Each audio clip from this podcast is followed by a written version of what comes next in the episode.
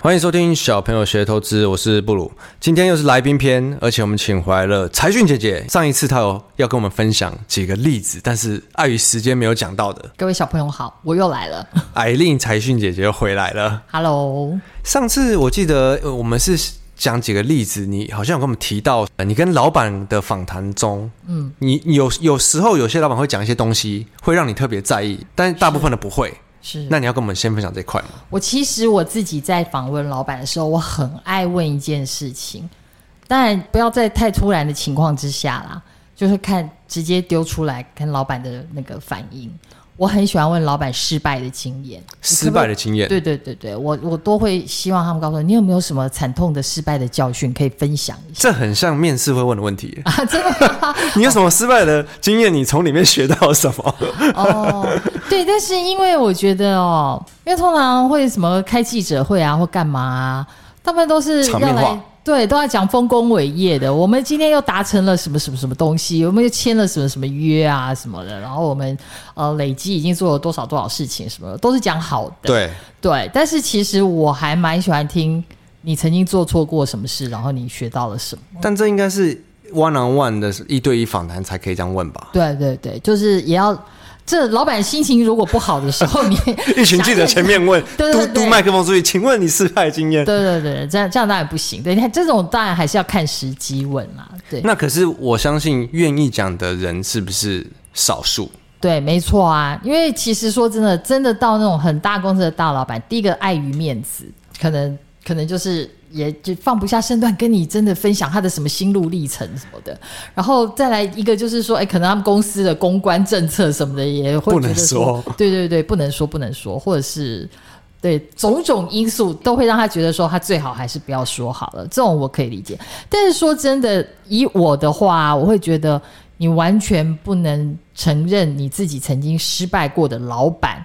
基本上他讲的话，我就会扣一点分。就是诚信分先扣一点，对，先扣一点。因为我们其实，在电视上有时候也会看到一些老板被访谈嘛，像谢老板的节目也是嘛，是是是，所以他们这种应该有时候也会提到一些以前可能失败的案例。对。那有没有一些例子你可以跟我们分享？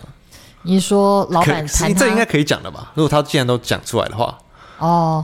老板自己谈他失败的案例。诶，我不知道，我不知道小朋友那个年纪有没有到，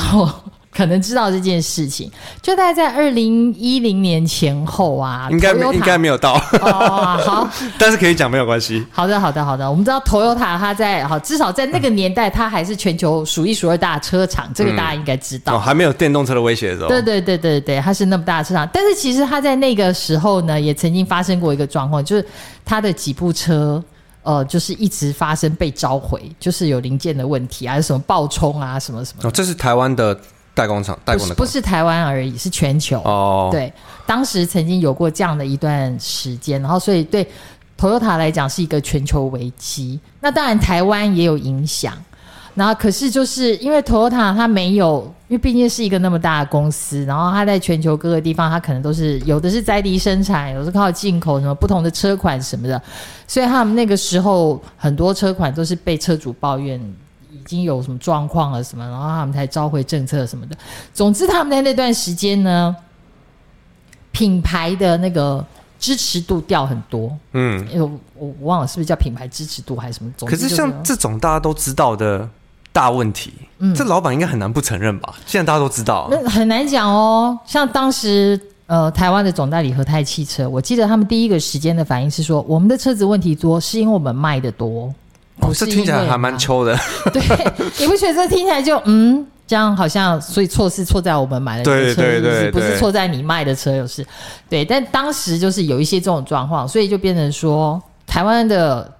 Toyota 也受到了影响。哦，所以大家都知道的大问题，其实公司要承认也不是这么的直接的。，嗯对对，没错。哦，有很多时候他们其实是碍于老板或者是碍于公司的发言体系，他对，们当也不然能也有承一个可能，就是说，因为他们毕竟是总代理，所以他们可能要等日本统一口径，你们要怎么讲话，哦然后他那们然后合在那理之前就没有一个很好的公关策略来回应啦。哦，对，总之后来事后，呃，呃，大概等这一段风波都过去了之后呢，我采访了他们的总经理，也是现在的总经理，就是苏纯兴先生。嗯，然后他就他就很诚恳的自自我检讨了一番那段时间。他说，第一个真的就是因为。长期以来，那个时候 Toyota 在台湾已经连续销售十年冠军了，嗯哇已经是冠军车厂这么这么这么稳。我们也知道 Toyota 在台湾的市占一直都有三成啊，你路上、路上真的很多。对，三部车就有一部是 Toyota 的那种感觉，然后就是车就是卖的太好了，然后业绩也一直成长，所以他们真的都没有想过，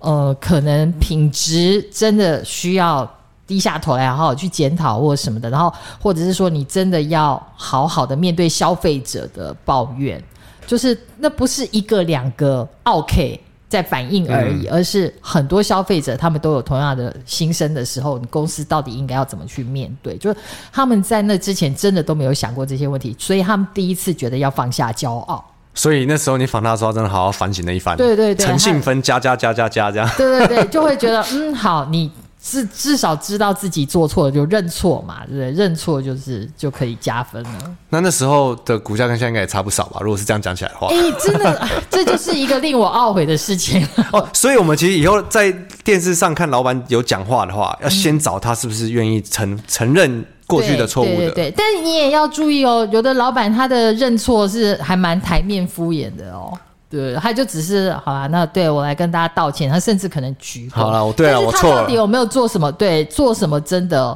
呃弥补的措施啊，或什么的？哦，你说是也要发看自内心的反省跟对啊、我错了，你要怎么样嘛？这样、对，那他那一次之后，他当然就是他们就是深刻检讨，就不是他自己觉得说哦好这样不行，然后就算了，而是他真的从就是内部的组织调整啦，什么就是这些公关的策略啦什么的，他们都有重新的再去拟定一套 SOP 要怎么走，然后他就是呃怎么样去对应等等的，就是他们真的都有去调整哦，过是真的反省过，又整体都调整过，不是只是纯粹口头上嗯不讲是讲只的是嘴巴说好了好了我错了啦哦，所以通常老板认错的时候，他们可能都已经真的有实际在动作了啦。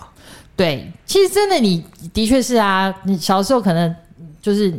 老师跟你讲说你这次考不好，好，我知道了，下次会努力，然后你还是一样不努力，这样 你对下次还是考不好，大概就是类似这样的敷事衍一情下，对对对，你这是敷衍老师，然后也是敷衍自己啊。 对，那他们就是并不是敷衍而已，而是他们真的去做了一些策略的改变。然后比如说像他们针对经销商怎么样去面对第一线的客户、处理客诉等等的那个流程什么，他们都有做一些检讨啦。对，因为我觉得大家在观察老板的发言的时候，真的障碍都很多。尤其是先别说那个每次都讲一样的，这个你其实在市场久了都知道。嗯对但有些人他可能就讲的东西，你好像似是而非，但你又不太确定的时候，真的就需要解读的功力。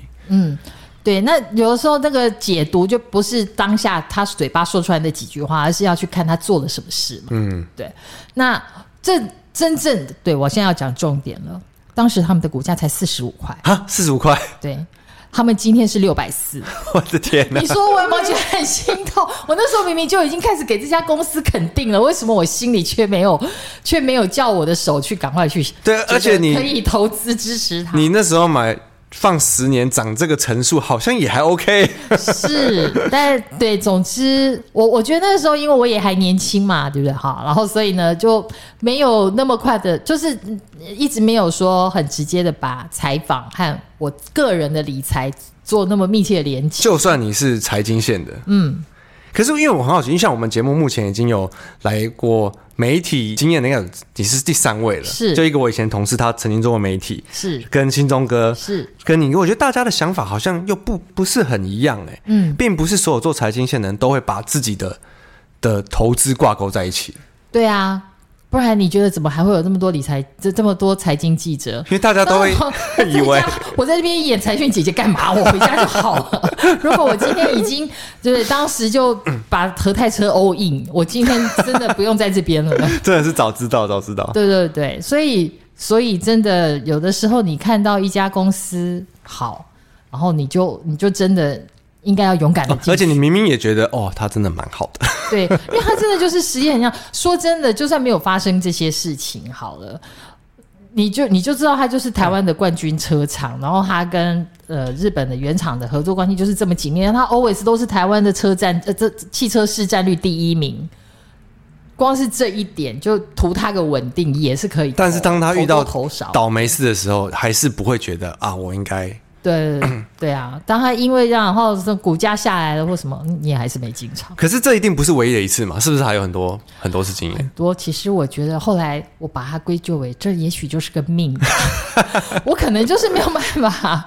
对在那个呃采访中获得的投资的资讯转化成自己的财那。如果这个以外，还有你觉得还有另一个特别，你觉得哇，真的是怎么会错过这种东西的？哦，这对，产我业就吗我我觉得我们家可能就是一直都属于比较那个呃保守型的操作啦，所以比较不会就是说一次很大笔的做一个什么什么怎么样的投资这样子。大部然分后人曾都是经。对，然后曾经甚至于我要来举一个我们家老陈的故事的例子，对他当年呢年轻的时候就是你说你你父亲，对，是的，我爸爸。哦我们艾登也很爱讲他妈，好，对他就是呢，其实他算是一个很早就知道理财的工程师。哦我觉得早年的工程师会知道要自己理财的不多，大部分都是交给老婆。还好他没有这么做，因为我妈根本不理财好。然后他他就他当时呢就开始投资股票，那。呃，因为他那个年代呢，他就有经历过几个大型的国营事业事故，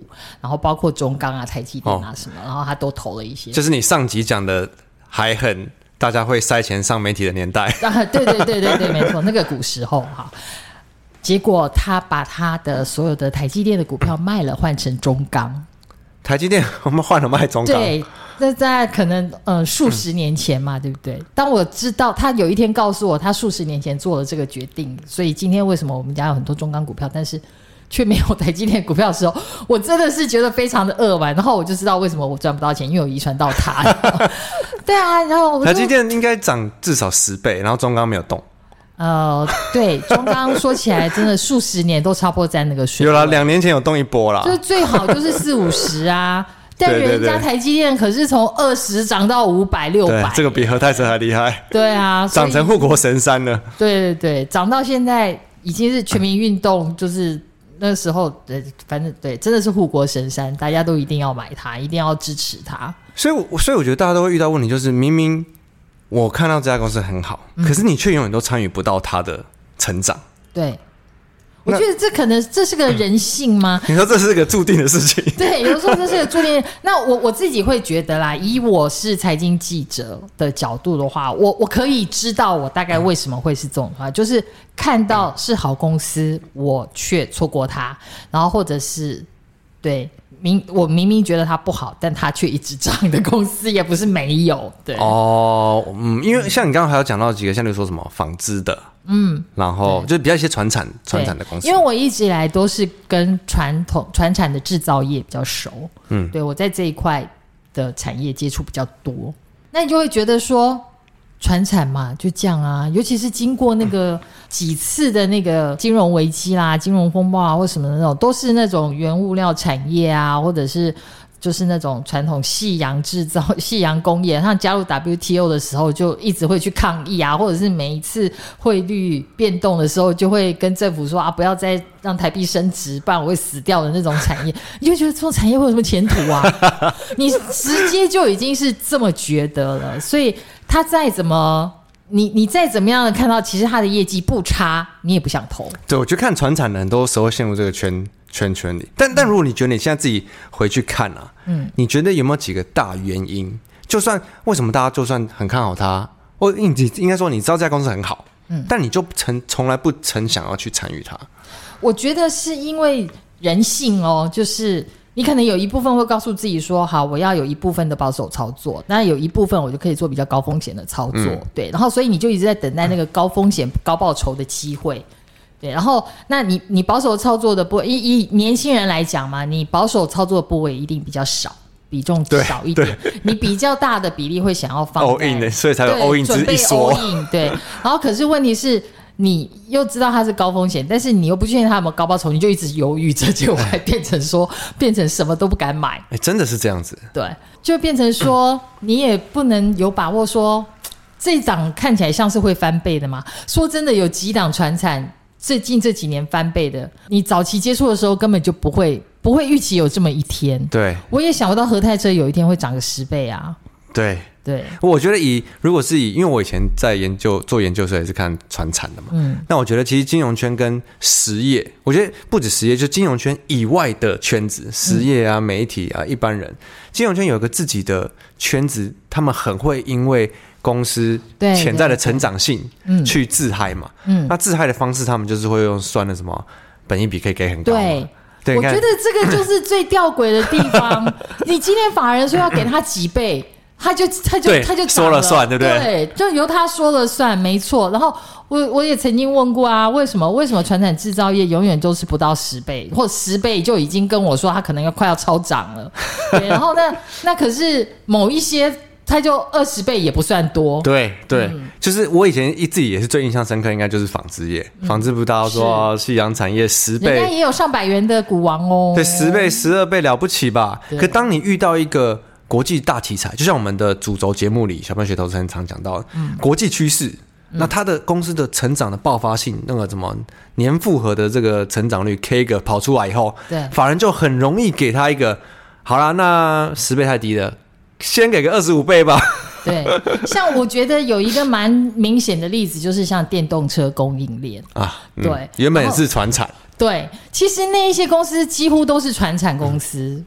为主，就对是真的我们讲特斯拉供应链，台湾的特斯拉供应链最早也都是那些什么做马达的啦，做轮圈的啦，然后做做什么呃，可能端子啊什么那些的。其实大部分都是比较传统的，而不是那种高科技 IC 设计对什没么错什么那没错些的，对不对？但是就是他因为有一个拿到了。特斯拉的单，然后就拿就就有了电动车题材，然后它的本益比就突然被加倍、加倍再加倍。应该说是不是？我觉得大家都小看了这个金融圈的联想力，对就算是媒体圈也会小看这件事，是因为你可能是你，你会觉得啊，他就是做车壳的、啊，那他是做到特斯拉，嗯是是他做到特斯拉车壳就变电动车了。对， 但是对，而且重点是特斯拉到底占它特斯拉订单到底占它营收比多少？ 可能三趴，对，根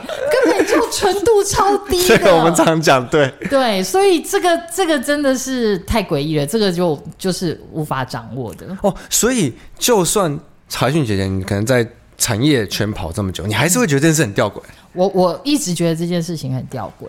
哦，真的哦、对，所以我我是觉得啦，传产，所以变成说你真的是看题材，现在就变成说那个投资的趋势是你是看题材，而不是看那个公司的本来的族群类别。对，因为你用过去的事情去想的话，一定对都没有办法。然后，尤其是像现在的新兴题材，几乎都是跨产业。像我们最喜欢讲的一个例子就是跑汽车。其实以前汽车媒体圈啊，还蛮还蛮封闭的，就是一些车媒，还有就是财经记者。嗯，然后，可是现在呢，科技线的记者通通来加入。哦，这哦然后这我这个那没天听过哎。对我那天还跟某一个杂志聊起来，他们有一条线就叫做新能源车。新的线哦，对对对，就有有一个路线就叫做新能源车，因为像我们的的的线，大家都是一产 业分，什么汽车线就汽车线，化工就化工啊，水泥就水泥啊，钢铁就钢铁这样。但它不是，它那个叫新能源车，所以它那里面呢，它可能会跑到台泥。嗯，对，因为台泥底下有一个做跑车电池的哦，三对，最近很红，对对对，能源科技嘛，对不对？然后呢，它也可能会跑到中钢，因为中钢呢，它有做 Tesla 的车的那个马达，有可能有占零点五帕零收，对，然后对，然后他 好，他他嗯他当然就呃，可能也会跑到和大，然后对，因为齿轮的对，因为他做齿轮，然后呢，他也会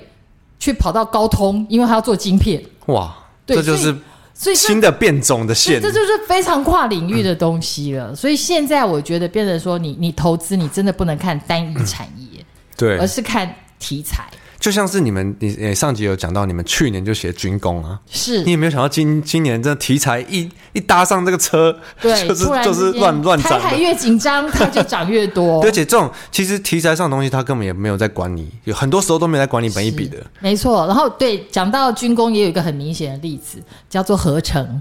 你以前只知道他卖马桶啊， 你如果从哦军一个用马卖，桶。你从他卖马桶的角度，你怎么会觉得他有一天会涨到这个价钱，对不对？对对可是他现在呢，人家叫做他可以做防弹陶瓷。那就防不一弹样了陶瓷的马 桶，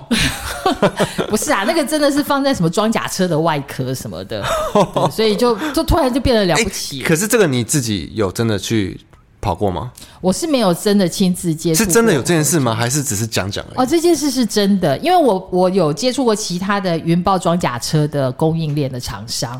然后那他们开发出这个防弹陶瓷，基本上是中科院跟他们一起合作的技术吧。所以他们原本对对是做马桶，然后跑去开发做这个。他们做马桶的一个核心技术叫做陶瓷嘛，哦对，然后它就是把那个陶瓷的材质一直提升到可以抗弹，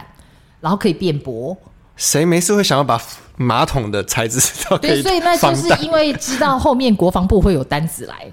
哦，所以你就会愿意去做这种研发。不是怕有些人可能就是真的马桶需要防弹的，对，不是说你的马桶有一天怕被炸， 所以一定要防弹，倒是没有这个需求啦。对，不过真的就是，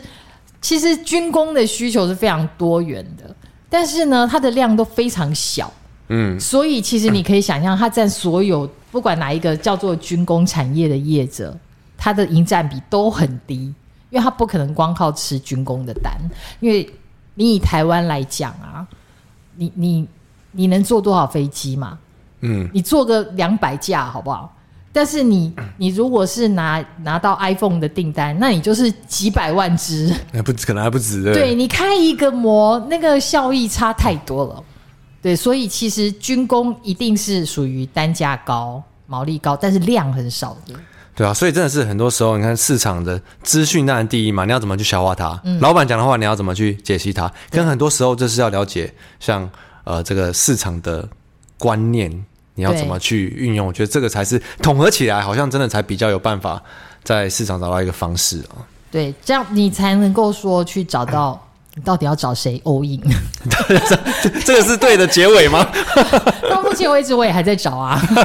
所以因为哦，对啊，就是因为错过几个欧运的机会，可是就当然是我觉得我们今天财讯姐跟我们分享多这么多例子，其实主要还是要跟大家讲说这些观念啊、资讯啊，跟老板讲出来的话，我们要怎么去去运用它、解析它，是，才会比较在我们平常看财讯，你知道要去接收什么资讯嘛，跟你看先探接收资讯又不一样。财经杂志太多了，那大家我觉得根本有时候都不知不知道自己在看什么。主要我们做这个财讯姐姐特刊，你要怎么去好好的运用这些资讯，才是我们比较想传达把的它点。转化成你投资的方向。对，没错。那今天谢谢财讯姐姐，谢谢大家，我是布鲁，跟财讯姐我是姐海，琳，下次见，拜拜。拜拜。